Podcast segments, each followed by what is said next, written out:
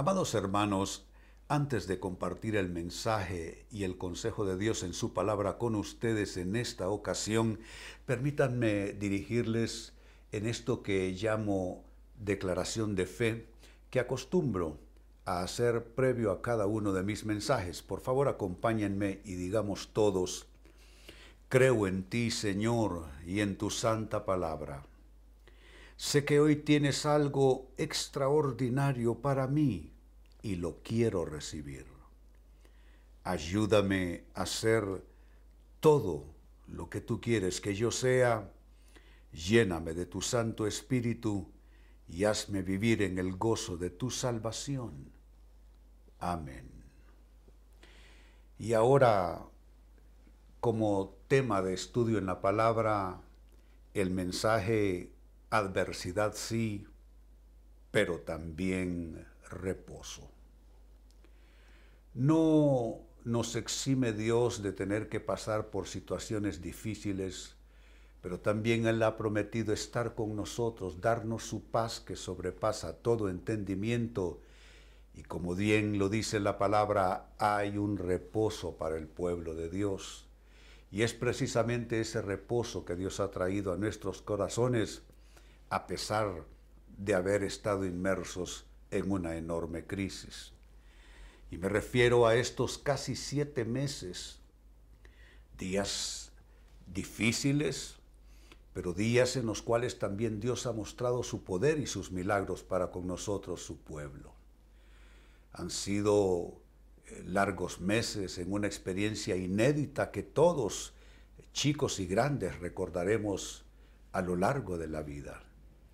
Pero también Dios no ha escondido su brazo para salvar, para proteger, para proveer, para guardar a su pueblo y nuestro mensaje tiene que ver precisamente con eso. Adversidad sí, pero también reposo. También hemos visto el reposo y la bendición de Dios.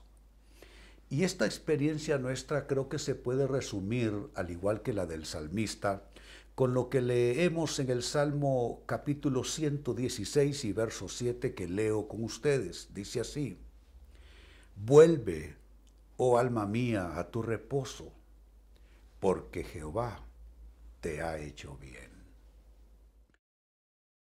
El salmista registra aquí una acción de gracias después de haber eh, experimentado y de haber pasado por angustias, por dolores, e incluso él menciona en ese salmo el temor por haber estado a las puertas de la muerte. Creo que se identifica él con nosotros y nosotros con él en esa experiencia. Y qué maravilloso, dice alma mía, vuelve a tu reposo porque Jehová te ha hecho bien. Revisemos esta escritura. El texto habla de reposo al haber visto el bien de Dios. Lo primero que comienza diciendo es, vuelve, oh alma mía, a tu reposo. Amados hermanos, ¿qué, qué entender por reposo? Exactamente qué nos está diciendo el salmista, qué nos está diciendo la palabra cuando menciona la experiencia de reposo a pesar de la adversidad. ¿Qué es reposar? Pues Reposar del latín repausare es una especie de vocablo compuesto. Viene de re, que es eh, volver, y el latín pausare. Entonces literalmente repausare lo que traduce es volver a una pausa. Eso es reposar precisamente, hacer una pausa. De allí pues que por reposo y por reposar hay que entender cesar, eh, detener, reposar o en términos más amplios descansar o interrumpir la actividad para recuperarse del cansancio. Esta cuarentena en principio no resultó fácil y es obvio porque no es la costumbre de la gente estar recluida 24 horas del día por un largo periodo en casa. pero también da la posibilidad de un reencuentro con la vida, realmente un reencuentro con uno mismo, un reencuentro con Dios, un reencuentro, amados hermanos, con los valores más importantes de la vida, con la familia, etc.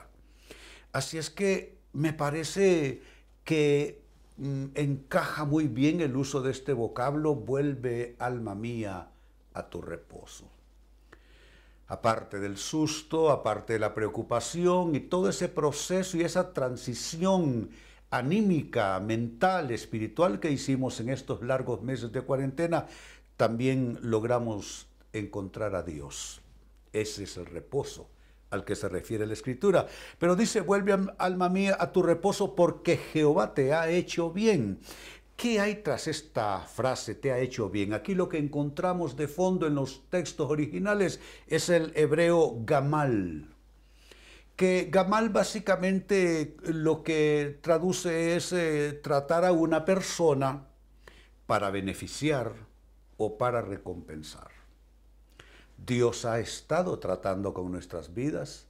Quizás se perdieron todos aquellos elementos que eran nuestro soporte de vida en lo humano, en lo material, pero encontramos que estaba Dios allí tratando con nuestras vidas para beneficiarnos de una manera integral, para recompensarnos con sus promesas eh, haciéndose reales en nuestras vidas. Entonces, Gamal, por implicación, se puede traducir perfectamente como otorgar, como repartir generosamente, y es lo que Dios ha hecho, y como hacer bien y así se tradujo. Porque Jehová te ha hecho gamal, te ha hecho bien y te ha recompensado. Entonces con esta corta explicación de inicio, abrámonos a esta pregunta. ¿Cómo es que ha llegado el reposo a nosotros a pesar de la adversidad? Exactamente como vino o cómo, o cómo ha venido este reposo?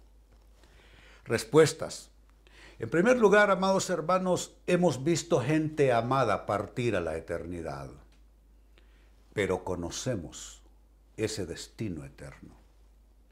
No es lo mismo el desaparecimiento físico de alguien que amamos, alguien significativo en nuestras vidas, sin respuestas, que ver partir a la persona que amamos, pero tener el conocimiento previo de hacia dónde esa persona va y qué pasará después con la posibilidad de volverle a ver en la eternidad. Miren esta escritura, Juan capítulo 11, que para hablar de la eternidad después del fallecimiento, ninguna como esta tan clara. Dice el Evangelio de Juan capítulo 11, versos 23 al 26, Jesús le dijo, y es en el contexto de eh, Lázaro habiendo fallecido y Jesús eh, encontrándose con sus hermanas, Jesús le dijo a una de ellas, tu hermano resucitará. Mire qué declaración más, eh, más sólida, categórica. Marta le dijo, yo sé, y me gusta esa frase, porque es que tienes que llegar a saberlo, lo pueden saber los demás pero si no es un conocimiento tuyo, de poco o de nada te servirá. Jesús le dice, tu hermano resucitará, pero ella responde con un yo sé. Y es así como nosotros debemos responder ante la pérdida de un ser amado. Yo sé, dice Marta, que resucitará en la resurrección, en el día postrero. Le dijo Jesús, yo soy la resurrección y la vida. El que cree en mí, aunque esté muerto, vivirá. Y es lo que nosotros sabemos. Que no es una pérdida total e irremediable, sino es una pérdida transitoria, una pérdida temporal porque nos encontraremos allá del otro lado en la eternidad. El verso 26 concluye diciendo, y todo aquel que vive y cree en mí, no morirá eternamente. ¿Crees esto? Esa ha sido nuestra esperanza. Creo que no hay persona que no haya vivido el haber visto la partida por esta pandemia de alguna persona conocida o parte de su familia o parte de la iglesia o allá en su trabajo o alguno de sus vecinos cerca de su casa. Creo que el desaparecimiento físico de personas en esta pandemia es algo que a todos nos ha tocado. Podemos pensar en nombres de personas de manera específica. Pero como dije, aunque hemos visto gente amada partir, también conocemos su destino eterno. Y es así como ha venido el reposo de Dios a pesar de la pérdida. Segunda respuesta, ¿cómo ha llegado el reposo a pesar de la adversidad a nuestras vidas? Hemos estado en un desierto en cierta manera, pero hemos visto mesa de Dios preparándose para nosotros. Hemos estado en una situación que puede ser que pase muchísimo tiempo, quién sabe, solo Dios lo sabrá, para volver a repetir la experiencia. La última pandemia antes del COVID-19 fue a principios del siglo pasado, el siglo XX. 1918 o 1914, por allí ando en la fecha. Eh, significa que no es una experiencia cualquiera, no es una experiencia eh, común, eh, sino es una experiencia que cuando marca en el calendario de una generación, esa marca eh, creó un impacto extraordinario. Y yo diría que sí, hemos estado en ese desierto de esta pandemia, pero hemos visto mesa de Dios. Dice en el libro de Salmos algo que nosotros hemos vivido en una manera u otra. Salmo 23, versículo 5 aderezas mesa delante de mí en presencia de mis angustiadores. Noten que no está puesto en futuro, no es una esperanza, no es una promesa, es una vivencia. Y creo que tú, hermano, hermana, estarás de acuerdo conmigo con que Dios aderezó mesa para ti. Quizá en estos largos meses tuviste momentos donde no sabías cómo ibas a abordar determinada necesidad en tu casa o de tus hijos o aún al grado de estar preocupado por el pan de cada día. Pero miren lo que estamos leyendo. Aderezas mesa delante de mí en presencia de mis angustiadores. ¿Quiénes han sido nuestros angustiadores en esta pandemia? El miedo, la ansiedad, el insomnio, todo eso que ha estado circundándonos todo el tiempo, rodeándonos como espectros, eh, tratando de aterrorizarnos. Pero Dios dispuso mesa. Y me gusta ese vocablo, dice aderezas. Viene de un aderezo, que un aderezo es algo que pone sabor, es un condimento, digámoslo así. Pero lo que hay detrás de este vocablo aderezas, mesa, es el hebreo arak en los textos originales, que es arreglar, es poner orden, es proveer, es preparar y es satisfacer. Dios hizo todo eso en nuestras vidas. Si ustedes ven esta corta lista, Dios arregló cosas en nuestras vidas durante esta cuarentena. Él nos visitó para arreglar cosas.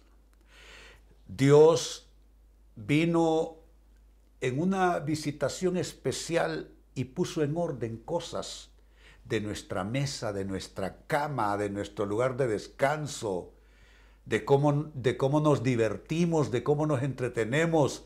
Dios vino a poner en orden sobre cómo nos relacionamos con Él, con nuestra familia, con los demás. Él vino a poner el orden diciendo quién es primero, Dios es primero, el trabajo es después. Dios vino a aderezar, vino también a proveernos en todos los sentidos en nuestra mesa, desde la paz en nuestros corazones, quizá reconciliación en medio de nuestro seno familiar, hasta preparar y satisfacer nuestras necesidades en el orden material de la vida. Así es que, ¿cómo ha venido el reposo de Dios? Dios, aunque nos, nos metió en un desierto en esta pandemia y cuarentena, pero Él preparó mesa en el desierto para nosotros. En tercer lugar, sigo sumando respuestas. ¿Cómo vino el reposo de Dios a nosotros en medio de la adversidad, a pesar de la adversidad? Pues bien, hemos pasado por cambios drásticos, ¿no es cierto?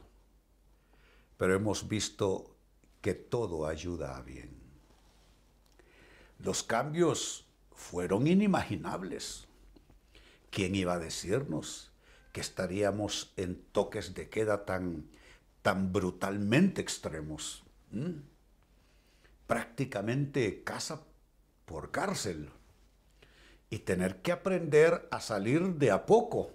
Y cuando no lo hicimos bien en las calles, a volvernos de nuevo al confinamiento con una, un, peligro latente todos los días, donde tú sales para hacer una gestión, ya sea para aprovisionarte de, alimentos o para el banco o algún otro lugar, y tú no sabes qué vas a tocar, dónde vas a poner tus manos o, de qué manera eh, vas a ser contagiado por el virus. Y eso obligó a cambios drásticos a nivel de países, a nivel de sociedades se cerraron los trabajos, se cerraron las escuelas, se cerraron los restaurantes. Pasamos a una forma de vida frugal y sumamente simple, casi que primitiva. Dormir, comer y volver a acostarse. Han sido cambios drásticos y hemos pasado por todo eso, pero hemos visto que Dios ha hecho que todas las cosas ayuden a bien. Creo que no hay nadie que conociendo al Señor y conociendo su palabra se queje después de esta pandemia. Que se queje después de esta cuarentena. No lo hay. Y si lo hubiere, es alguien que realmente no sabe de Dios nada, mucho menos de su palabra. En Romanos capítulo 8, verso 28, eh, dice lo que aquí he estado yo compartiendo. Dice, y sabemos que a los que aman a Dios, esos somos nosotros, todas las cosas les ayudan a bien. Esto es una cosa poderosa. Todas las cosas les ayudan a bien. ¿Sabe qué significa eso? Que Dios mueve situaciones para cumplir este texto. Él hace giros en las circunstancias. Él mueve voluntades si hay algo que nosotros necesitamos y está en la voluntad de otra persona. Él cambia escenarios, Él cambia ambientes, Él cambia tendencias, Él cambia pronósticos. Todo para cumplir esto, que todas las cosas nos ayuden a bien. Esto es a nosotros, a los que conforme a su propósito hemos sido llamados. Como ustedes ya saben y bien me conocen, me gusta hurgar en los textos originales, el hebreo de la Biblia, el griego, el arameo, que son básicamente los tres idiomas o lenguas en que la Biblia eh, fue originalmente presentada y escrita. Pues lo que se tradujo aquí, que todas las cosas ayudan. ¿Mm? ¿Qué es exactamente esto? ¿Qué se quiso decir con que todas las cosas ayudan? Pues aquí en los originales lo que me encuentro es el griego sunergeo. Y sunergeo básicamente habla de ser un compañero de trabajo. ¿Y sabe qué encuentro yo? Que las cosas han sido mis compañeros de trabajo. Que las circunstancias que tuve que vivir, Dios las usó como compañeros de trabajo para mí. Todo lo que ha estado pasando son casi siete meses de cuarentena y de pandemia. Dios usó eso como una escuela para nosotros. Lecciones, clases, revelaciones. Y Dios usando bajo esa unción y ese efecto sunergeo todo lo que estaba pasando como si fueran compañeros de trabajo nuestros. Pues un ergeo también se puede traducir perfectamente como cooperar, como ayudar a trabajar y como trabajar juntos. ¿Qué está diciendo Pablo? Que Dios hace con su poder que las cosas trabajen junto con nosotros y los propósitos de Dios para nuestras vidas.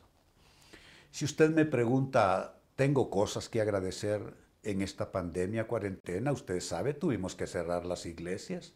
¿Tengo cosas que agradecer o tengo cosas por las cuales quejarme? No, lo primero, tengo muchas cosas por las cuales agradecer a Dios. He crecido, he aprendido, he visto cosas que en casi 45 años de ministerio nunca había visto. Pasé yo el, el huracán Mitch, que fue una cosa devastadora en nuestro medio, pero lo que, lo que aprendí, lo que vi, el efecto sunergeo de Dios haciendo que todas las cosas cooperen y ayuden a bien, esto no lo había yo vivido, esto no lo había yo conocido ni lo había experimentado y creo que tú piensas y sientes igual. Así es que Dios, aunque nos permitió vivir cambios drásticos de vida, eh, eh, eh, nuestros estilos de vida modificados por la fuerza de la situación, pero a pesar de eso vimos que todo ayudó a bien. Y finalmente, ¿de qué otra manera experimentamos el reposo de Dios a pesar de la adversidad? Bueno, sufrimos desgaste, sí, claro que sufrimos desgaste, porque una cuarentena así, tan extendida en términos de tiempo, sin tener la costumbre de estar 24/7 conviviendo en casa, y no es que no eh, quisiéramos a nuestra familia, no es que no los amemos, es que no tenemos costumbre de estar tanto tiempo juntos. A usted le gusta estar en su auto y manejar, pero que lo obliguen a sentarse 24/7 en su auto a ver si le va a gustar. Por mucho que le guste a usted manejar y por mucho que le guste su automóvil, usted no puede estar tanto tiempo allí. Pues esto es igual. Claro que amamos nuestra casa, claro que amamos nuestros hogares, pero hubo desgaste dentro del encierro. Pero aunque hemos sufrido desgaste, aún así, amados hermanos, hemos sido renovados. Claro que sí, indudablemente hemos sido renovados. Y en nosotros se cumplió perfectamente bien lo que San Pablo escribió en su carta a los Corintios capítulo 4 versículo 16. Dijo él, por tanto, no desmayamos antes, aunque este nuestro hombre exterior se va desgastando, el interior, no obstante, se renueva de día en día. Tuvimos días eh, un poco deprimidos, seguramente. Tuvimos días fastidiados de estar en esa cuarentena, ciertamente. Tuvimos días bajo el peso de la preocupación por el futuro inmediato de nuestras familias, de nuestros hijos, qué pasará con nuestros trabajos, etcétera, etcétera. Claro que pasamos días así. Pasamos días donde nos sentíamos entre sombras, pensando cosas muy negativas. Todos pasamos por esto. Pero en medio del proceso hubo una renovación de Dios. Yo estoy completamente seguro que, solo para citar un ejemplo, aquellos que iban rutinariamente a la iglesia, ahora tras meses de no haber podido ir a la iglesia, irán con otro sentir, irán con verdadera avidez y en un ambiente de avivamiento espiritual. ¿Por qué? Porque fueron renovados en la cuarentena. Porque cuando Dios te quita algo bueno, algo que te, que, que te satisface, que te edifica, que te bendice, cuando Dios te lo corta por un tiempo, como que adquieres de nuevo, ¿no es cierto?, la, la sensación o el conocimiento eh, de, de cuán importante es aquello. Aquello lo vuelves a valorar de nuevo. Como alguien dice que eh, no hay forma más segura de valorar lo que uno tiene que es cuando lo pierde. Así es que si sufrimos desgaste, Claro que sí, pero aún así hemos sido renovados. Entonces, amados hermanos, las preguntas, la, pregunta ha sido esta, ¿cómo, ¿cómo es que llegó ese reposo a pesar de la adversidad? Leímos, alma mía, vuelve a tu reposo. Y claro, volvimos a repausar, a, entrar en ese reposo. Vuelve a tu reposo porque Jehová te ha hecho bien. ¿Cómo nos hizo bien Dios? en medio de esta pandemia, a pesar de esta cuarentena? Número uno, como respuestas. Em, nos tocó ver gente partir a la eternidad. Pero al conocer nosotros cuál es su destino, suyo y nuestro, eso nos dio paz y nos dio reposo.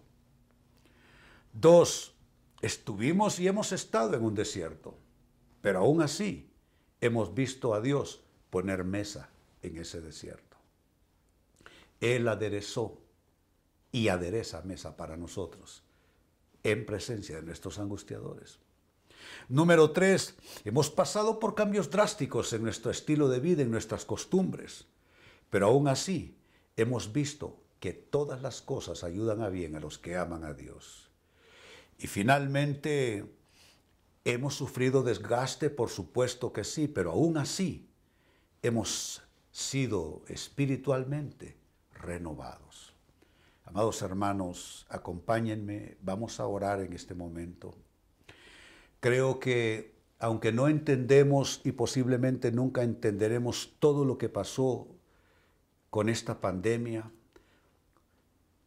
los propósitos, las causas reales en Dios para hacer esto y muchas cosas más, aún así el reposo de Dios ha estado con nosotros. Padre, te damos gracias en esta hora. Has tratado con nuestras vidas, Dios, pero has tratado con nuestras vidas para bien. Señor, eh, para bendecirnos, para recompensarnos. Señor, para traer bendiciones, para otorgarnos eh, generosamente tu bendición. Gracias te damos, Señor. Te bendecimos. Han pasado tantas cosas. Hemos visto tantas cosas. Hemos sentido tantas cosas. Pero al final de cada día, al final de cada semana y al final de cada mes que fue transcurriendo, encontramos que ahí estabas tú, Señor con tu presencia serena, cumpliendo promesas, guardándonos del mal y dirigiéndonos en tus propósitos. Hoy te damos gracias, que aunque esta crisis todavía no ha terminado, podemos decir, Ebenecer, hasta aquí nos ayudó Jehová. Gracias por habernos dado fuerzas, Gracias por haber traído la provisión que necesitábamos en todos los niveles, en todos los aspectos. Gracias por haberte revelado aún más a nuestras vidas. Gracias por habernos afinado nuestro discernimiento, habernos dado sabiduría. Gracias te damos hoy. Estamos listos, Dios, para la siguiente temporada. Y sabemos que lo que tú traigas para nosotros, lo que tú traigas para nuestras vidas, vendrá acompañado de tu presencia. Y vendrá acompañado de tus promesas cumpliéndose en nuestras vidas. Hermano y hermana, te bendigo en el nombre del Señor. Declaro sobre ti fuerzas de Dios. Declaro sobre ti reposo de Dios y el bien de Dios sobre tu vida. Que el Señor guarde tu persona, tu salud integral, mente, espíritu, cuerpo. Que el Señor guarde y bendiga y proteja tu casa, tu familia.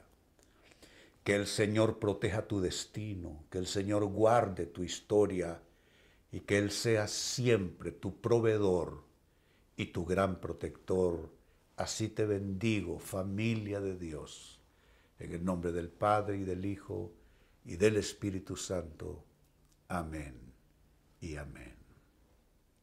Amados hermanos, qué gozo, qué alegría haber traído la palabra de Dios para ustedes. Sigamos adelante, que siempre en el Señor hay buenas cosas esperando por su pueblo. El Señor les bendiga.